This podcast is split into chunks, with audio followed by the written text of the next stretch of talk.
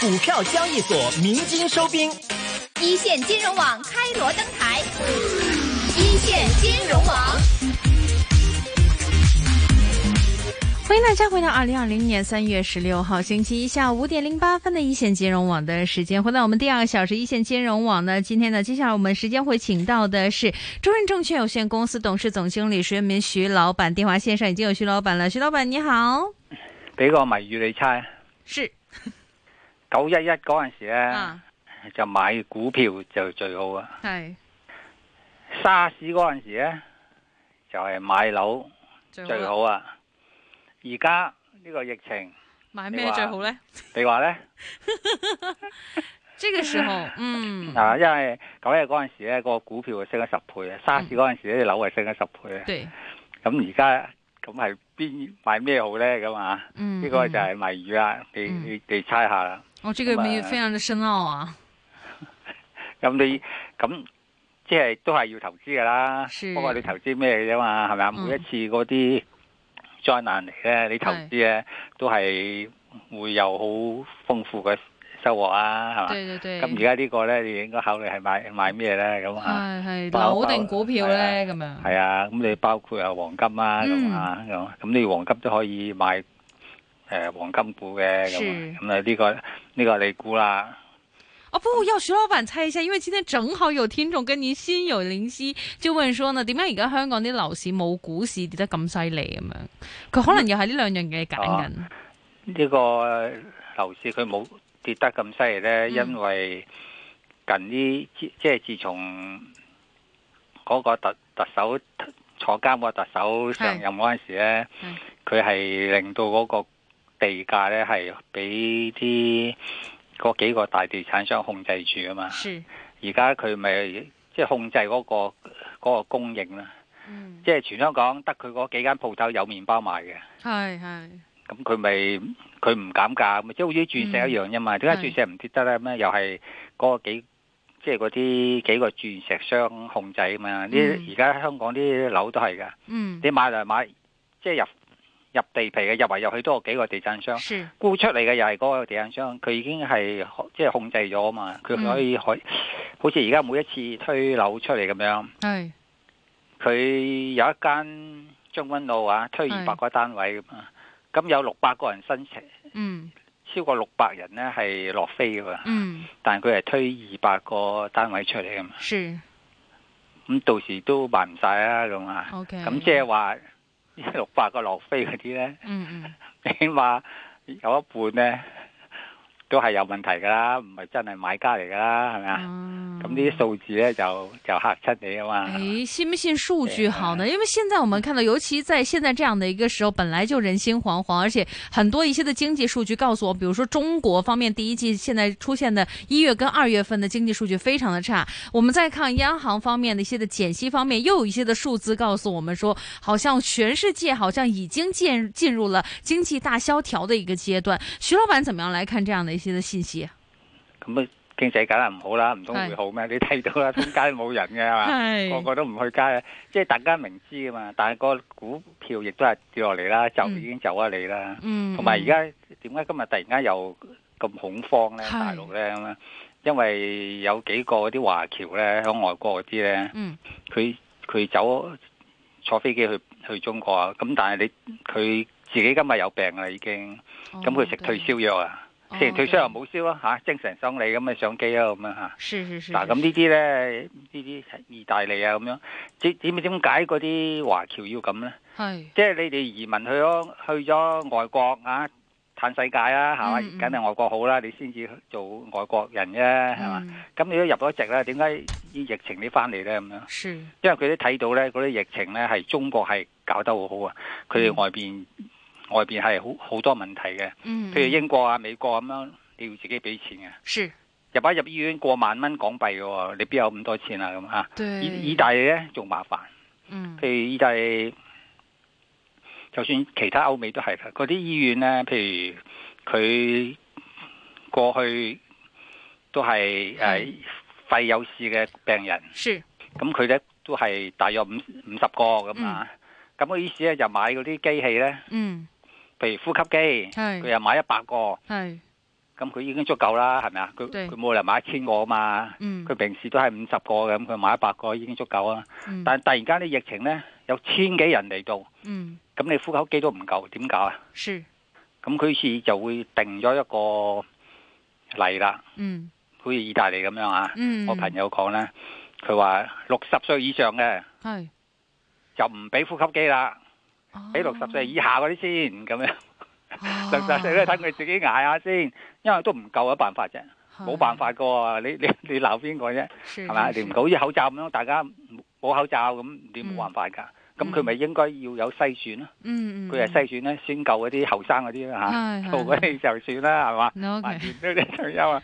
咁你嗰啲咪驚咯，嗰啲咪嗱嗱聲食退燒藥走嚟中國咯，係咪先？先？咁咁呢個呢個形成咁啊！咁你好啦，嚟咗中國你又害死人啦！你中國而家已經係嗯完結㗎啦，你突然間嚟到咁樣散，又又會擴散出是去，咁點算啊？是，所以是個個都驚啊嘛，所以 OK 你你搞到個議會嚴重啫啊嘛。主要還是恐慌，係啊，你香港一樣啫嘛。你香港啲做嗯啲又唔做啲，你譬如誒圖書館，我個禮拜都去圖書館嘅，而家又冇得去啊嘛。而家又哦對開翻啦，係咪？有輪咪去唔得，游水又唔得，打羽毛球又唔得，乜都唔得。係佢驚你人多會傳染啊，嗯呢個係啱嘅。是但係你走去維園維多利亞公園睇下，逢星期日呢，幾千人喺度食嘢呢，三四十人圍埋一齊喺度傾嗯偈食嘢，呢啲咪又係又會另外會散開噶嘛？對爬山啊、郊野公園其實都爬很多山人啲，冇乜問題喎，你爬山呢啲風吹呢，你哦你就啲好空氣很都多好對喎。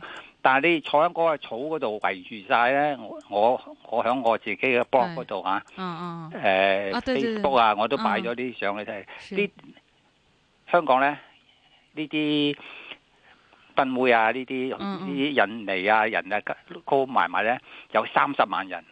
哦，哇！如果佢哋卅人坐埋一齊嗯傳開去，跟住啲卅人咧就去到三十個家庭，嗯三十個家庭咧係唔同嘅區嘅嚇，嗯有九龍、有香港、有新界咁樣。嗯跟住咧啲區裏邊佢屋企咧有有小朋友有 B B，你嗯話一散開你話你話你話幾危險咧嚇？對對對，咁呢啲呢，就係香港政府咧做啲又唔做啲啊嘛。 OK 咁而家我都幾驚啊！ 嚇，突然間呢啲有個賓妹散開呢，就不得了。 OK，其實呢，嗯賓妹佢哋呢有工會嘅，你應該同啲工會傾下偈啊，應該點樣嗯點樣搞啊咁樣。嗯嗯嗯，OK，咁你而家中國嘅疫情呢，係係應該係完㗎啦，嗯因為而家開晒工啊，開始開工㗎啦，嗰啲農村嗰啲農民工啊咁樣，全部嗯坐火車啊，坐大巴啊咁樣去去去去翻緊工啊。係係，而家係大約有八成咧，超過八成嘅廠已經已是經開工㗎啦。對但係呢啲嘢咧，終歸都會完結嘅嚇，嗯即係好日子一定會嚟㗎嘛，點冇可能但會係而家日斷嚟子㗎嘛太難過係嘛咧，恒生指數而家已經低過二萬三呢啲位，有啲聽眾都話啊，係咪好平啊？咁今年仲有冇得升翻去二萬八啊？誒徐老闆覺得有冇可能咧？今年啊嗱，唔使理恒生指數㗎啦，我自己都希望咧，因為我每個每年四月復活節咗緊咧，我都會去武漢睇櫻花嘅，哦，對對對，因櫻花為開得武很漢好嗰啲櫻花咧靚過東京好多嘅。嗯嗯嗯嗯，咁其實嗰啲櫻花唔係徐老武漢人闆今年還要去嗎？嗱，咁四月啦，而家未到 啊，對即係我希望可以去到啦。啊 OK，即係啊到時中國係完咗，香港係完咗，又唔是使話要十四日隔離，咁咁咪即係 O K 啦。對大家身體健康，呢個係我嘅希望好的啦，希望希望可以做得到啦。嗯，祝如福果您。 如果能夠去到睇 武漢櫻花咧，我諗嗰個股市都好翻好多噶啦。嗯啊，當然當然。嗯咁你那係啊，，咁而家最係即係我都話啦，你嗯你沙士嗰陣時，個個話買樓好咁啊，嗯落落手好咁樣。咁你而家等咗十七年喎嚇，嗯啲疫症卒之有個疫症嚟啦，俾你平買啦，你又唔敢買嘅，嗯咁係咪又會又要錯機會咧？嗱呢一次呢，如果呢次疫症完咗呢，下一次疫症呢，唔係十七年噶啦，對可能係三十七年啊！係係，因為點解呢？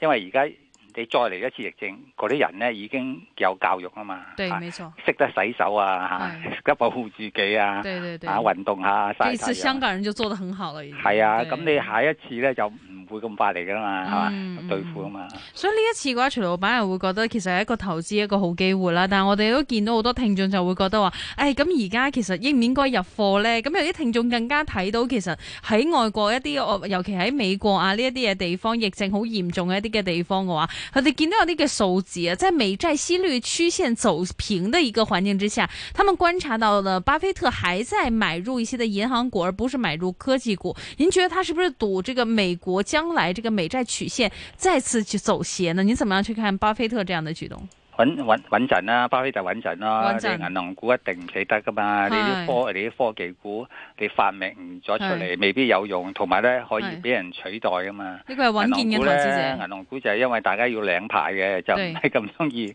頂死人噶嘛係。哦但係啲科技任任啊，即係外國都會都會完噶啦。因為而家呢只嗯我先幾日同即係有個朋友喺上海嘅，佢同嗰啲上海專家咧係係認識嘅。佢話是佢話呢隻菌會誒終歸會完嘅，因為佢唔 OK 同啲傷風菌咧，佢可以變種嘅。佢話呢一隻咧，呢隻哦 virus 咧，佢唔會變種嘅。哦，好即消係息。所以我哋最後咧嗯都會打死佢噶嘛，因因為佢唔會變噶嘛。嗯你你變佢打打完之後，佢變咗第二樣，你又要揾第二隻藥打，係係嘛？咁但係呢嘢唔會變種嘅，所以好容易好容易搞掂佢嘅。 OK 另外中國咧係幫即係幫佢外國噶啦，嗯咁嗯中國咧就唔可能話佢即係點解可以幫咁多外國咧？原來佢哋將佢啲係誒規定每個省去幫一個國家咁樣，譬如 OK 江蘇省咧就係幫巴基斯坦。 OK 伊朗咪又幫嘅，佢又哦揾上海去幫。咁 OK 伊拉克咧又係麻煩啦，佢又叫廣東省去幫。是意大利又嗯分揾散邊啲咧？嗯意大利揾四川嘅嗰啲嗰啲人去幫，嗯咁樣咁樣咪佢中國嗰個係嗯力量可以分散去幫佢哋咧，所以最後最後都會即係有好日子過嘅。呢個 OK 呢個唔需要擔心嘅。而家最緊要是就係你捱唔捱得過呢一個困難時期，好嗯簡單啫嘛。嗯有個朋友三二二十八蚊買只三百八，到而家二百幾蚊，係咪先？嗱，如果你唔捱得過呢一唔捱高響嗯呢啲困難時，你捱唔到過嘅，我話俾你聽，你永遠唔會好似呢啲人咁樣，可以廿八蚊到而家是二二百三十蚊仍然揸住只股票嘅，冇可能嘅。你廿八蚊買三十蚊你就劈劈啦，三蚊唔劈咩？四十蚊你劈啦，五十蚊唔劈啊，六十蚊升成倍你唔劈，即係嗯你永遠唔會有一個好似能夠廿八蚊揸揸到而家二百三十蚊，仍然是 hold 住股票，嗯嗯，好似沒巴錯菲特一樣，呢就唔會噶啦。就係嗯所以你睇下你自己嗰個心態呃，投資心態。你嘅信心啊，哦尤，其信對心對佢中對，中國嘅經濟信心。如果你對中國經濟信心嘅，你咪會 hold 住咯嚇。所以而家我哋揀啲股票咧，最緊要係揾啲咩嘢咧？嗯揾啲現在有盈利嘅公司，即嗯係唔好揾一啲咧，佢已經受影響嘅嚇。譬如酒樓股咁樣，嗰啲酒樓就酒樓啊咁啊，啲股你就算低你都唔好買住咯嚇。你要穩陣嘅。係咁困難時期，佢公司仍有盈利嘅，有邊啲呢？大把啦，係嘛？你你你就要睺呢啲啦。第二種你要博大茶飯呢，你咪要睇佢嗰個資產值好高嘅，即係而家估值太過偏低啊嘅嗰、個股價。對，即係一係呢，佢公司有盈利嘅公司；一係呢，嗰、個資產值好高嘅股票。是，咁啊，向呢兩方面落手呢，係我覺得係值係值得嘅。嗯嗯，咁有邊啲即係遲啲咧？係邊一？譬如呢個疫情過後咧，嗰啲人嘅消費嗰嗯個心態會改嘅喎，啲、消費觀會改嘅，是佢哋會繼續會有好嗰啲咩啦，醫藥，啦嚇，嗯嗯，咩、消毒水啊，你要你要考慮啲啊，對，專研究傳染病嗰啲醫藥股啦係嚇，同埋、會有新設計嗰啲啦。嗯嗯，呢一輪啲廣告你見到啦，猛咁講咩維他命丸啊之類係咪啊？係係係，有一種新設計咧，就係咁嘅。政府咪話你你去去廁所就撳一撳個水咧，就要冚個廁所板啊啊嘛。對，嗱，有一個我有個朋友喺中環咧，係做總經理咧，佢佢哋嗰個成棟寫字樓咧，總經理有另外一個廁所嘅，同你普通人分開嘅，啊，哦，好有階級觀念嘅。佢話廁所點咧？我入過去啊，一撳佢啲水咧，唔係好似而家我啲水叭聲噴啊嘛嚇。嗯灑出嚟，佢唔係喎，氹氹轉喎，好好似旋風咁樣嗯，往下轉落去嘅，着咁一路哦轉轉轉落去嘅，唔會有啲咩咩水啊噴出嚟嘅。但是是是，呢啲廁所板，呢啲廁所，呢啲在廁咪有人買咯嚇，呢啲 OK 哦呢啲係可以可以諗啦 O、k 即係有啲防疫概念嘅一啲嘅股份啊嚇。。係啊，第日第日呢啲就發達㗎啦。喺防疫方面概念股份嘅話，其實保險股都算唔算？因為其實好多人都會覺得今次疫情之後嘅話，大家可能對於生命嘅一個緊張程度，覺得對於保險嘅需求會高，所以其實好多人都會覺得話啊，會唔會可以趁低吸納？例如可能誒二六零一中國太保咁樣，今日二十一個一收市，用嚟做高息嘅話，徐老闆點睇？有啊，呢呢排呃啲朋友做保險啊，都收到好多單啊， 醫保啊，好多人嗯好、多人啊。但係嗰個股價咧，佢亦都依會入神嘅，因為佢點咧？保險公司佢攞咗你啲錢買咩咧？佢都會買股票噶嘛。對對對咁你整個股票大市佢冧，佢嗰個估值咪低咗咯哦。佢係、嗯生意好咗，但係嗰個估值咧、就係就係低咗。嗯咁你咪分批買咯嚇，逐嗯啲逐啲買咯嚇。嗯，今次最疫緊要就係唔好唔好做孖展唔啦，好做孖咁咪展，對，咁咪得㗎。有個心態就係就諗是住中國經濟會好嗯係嘅，將來 咧 由第二變咗第一嘅，啊咁咪買一啲佢呢個疫情之下仍然盈利嘅，嗯咁咪係咯。 OK，有听众其实关心到，昨天我们看到今天的这个新闻方面的话，中兴通讯呢，就是因为美国政府方面呢又要调查他，又要起诉他了。那么这一次的话呢，有听众其实，在二十九块的时候时候已经买了，而且买了很久。呃应不应该现在这个放这个时候放呢？因为看到波动性很大，明天有没有可能会停牌啊？你觉得？唔好理佢啦！你上次眯埋隻眼啊嘛上，上上次 已經已經搶咗佢啲錢啦，係嘛？啊係即係只要你你唔同美國佬做生意咪得咯，係有咩有咁大問題啫？係嘛，冇 OK 問題㗎啦，而家。嗯而家都唔會同美國佬做生意啦，你唔係知你美國佬都唔幫襯你中國啦，個你有咩用啫？關咩事啫？冇咩噶啦。啦，呢個呢個唔使理嘅，唔知就 OK 係都係靠東南亞、歐洲啊，同埋中國嗯嗯自己本土啊。五嗯五 G 方面嘅話，首選誒、呃徐老闆會唔會覺得好似例如可能九四一業務夠穩定，又唔係好受疫情啊、石油啊、即係經濟嘅影響嘅話，會唔會建議其實大家都係可以 focus 多啲喺呢一度，或者甚至換馬去中移動作為一個防守性嘅股份呢？嗱，如果你係正話我講嗰啲股是都係咩資產高啊、有盈利嗰啲咧，就唔需要換馬噶啦，你穩穩陣陣嗰啲銀行股啊，即係。銀行國內銀行股啊，都唔需要換噶啦。佢係嗯九四一係一隻好好嘅收息股嚟㗎，起碼五厘幾啦。你而家都係而家都冇息啦。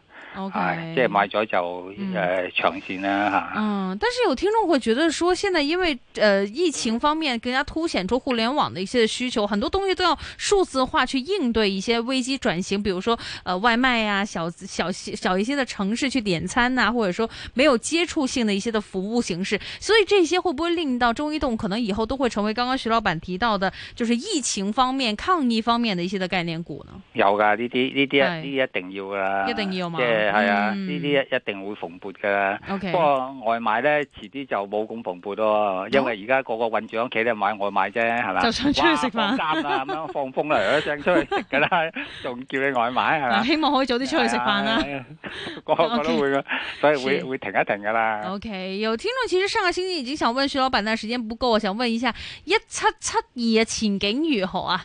贛鋒鋰業好啊，呢個鋰電咧好麻煩。因係為而家又話發明一種嘢咧，就好過你嘅。啊佢主要發電啊，譬如我哋啲而家電動車啊、係電芯啊、手機啊，咪要用電嘅。係係咪係係因為係鋰電啊幾好啊，佢唔會有記憶記憶噶嘛。對對但係而家話聽講話要發明一種嘢咧，仲厲害，佢又輕又平又剩咁啊。 ，OK，咁所以搞到嗰個鋰嗰個價錢咧，嗯以前每噸成千蚊美金噶嘛，對而家而家得得六百零蚊一噸啫， OK，咁咪影響咗佢咯嚇。 OK，好咁你暫時的。唔使入住咯嚇，唔使入買佢住啦。哎，有聽眾其實發現現在自己的投資股票的一個份額裡面有八成的股票，大部分都是科技股。其實你覺得可不可以現在先沽出，然後低位再買回來，還是說真係咩埋隻眼繼續等？嗱，應該係等噶啦。你而家 OK 沽咗出去，你未必係買得翻。對，咁但係雖然係嗰個底係未見啊，因為係我都覺得咧，如果個成交額係細咧，係佢先至會見底嘅。 ，OK，但係佢今日都成億千幾啊，對千啊千五六、千五千六啦，係咪啊？都係大啦，啊，所以仍然都會有好大嘅波幅啊，上上落落咁啊。見嗯底我哋估唔到係幾時見底噶啦，只不過係你真係有實力嘅。睇下成嗱，月供交咯，月供股票嗰是啲嗰啲投資者是咧就係真係最有實力噶，佢每個月買啲，每個月買啲，呢啲咪呢啲咪有實力咯， OK 最有實力嘅嘅投資者嚟噶啦。哦，啊你有實力咧就買啲咁啦，嚇 OK 千祈唔好做孖展咁咯，分 分批買啦。你唔永遠唔可以諗到嗯買完係就你全嗯世界嗰只價錢係你最平嘅，然後係買完就升嘅，巴菲特都唔會啦，係咪啊？对对对对对，有水晶球都很难做到这件事情啊。呃，有听众想问一下，刚刚徐老板提到医疗股份方面的话，他留意到这个六三六五六五六六五六啊，復星國際方面有部分係歐洲嘅業務同埋股票，亦都有好多醫療嘅服務，其實應唔應該全數沽出呢？因為可能涉及翻而家疫情比較嚴重嘅地區啊。係啊，佢其其實係 hold hold 股票嘅呢間公司。係係係咁你唔唔好估啦，佢會跟大市同步啊。 ，OK，譬如佢係誒雖然 hold 股票嘅，你知唔知嗯美國咧嗰啲誒嗰啲資產咧，嗯主要係喺邊方面咧？哦，是係係咪黃金咧？係咪地產咧？真原係來百吧分之七十嘅人咧，嗯，投資者咧，佢個佢嗰個資產咧嗯都係喺股票嗰度嘅，哦，股票是是是，沒錯。係啊。咁你嗯香港人唔對係喎，百分之九十嘅人 都係喺喺喺樓自己嗰個樓嗰度啊。 但係美國就唔係喎，佢 OK 啊七十個響股票，所以佢嘅經濟發展得咁好啊，因為嗯因為嗰啲企業有錢多啊嘛，佢咪會發展啦嚇。 OK，哎，所以如果像是像阿里巴巴这一些在美国方面也有上市的一些的股份来说的话，您会不会觉得它的前景其实依然很好？因为有听众在二百零五块的时候有货，可能现在跌了一下，心里面开始有一点坐不住了啊。可以可以守嘅，唔可以使理守佢啊！佢 OK 佢哦跟美國走噶啦，美國落佢就落啊！好，美國嗰邊啊搏命拋空你啦，呢只股嗯 OK 票啦。嗯長線冇問題嘅，你分批，如果買有分批買啦，係揸咗就無謂無謂出出入入㗎啦 OK，。最後誒廿秒左右時間，想問下徐老闆，覺得人民幣匯價嚟講，會誒、呃未來時間會唔會繼續跌落去啊？誒呃會會牛皮啊，因為牛皮佢嗯因為美美國美元同歐元咧，佢大家嘅波幅已經到咗一個平穩階段啦。啊是全世界嘅錢應該響呢響呢個位暫時平穩啦，嗯大家又冇息啦咁樣，咁係你上落唔會好大㗎啦。對，希望未啊來可以平穩發展，越來越好。非常謝謝徐老闆啦、謝謝，我們下次再見，拜拜。拜拜。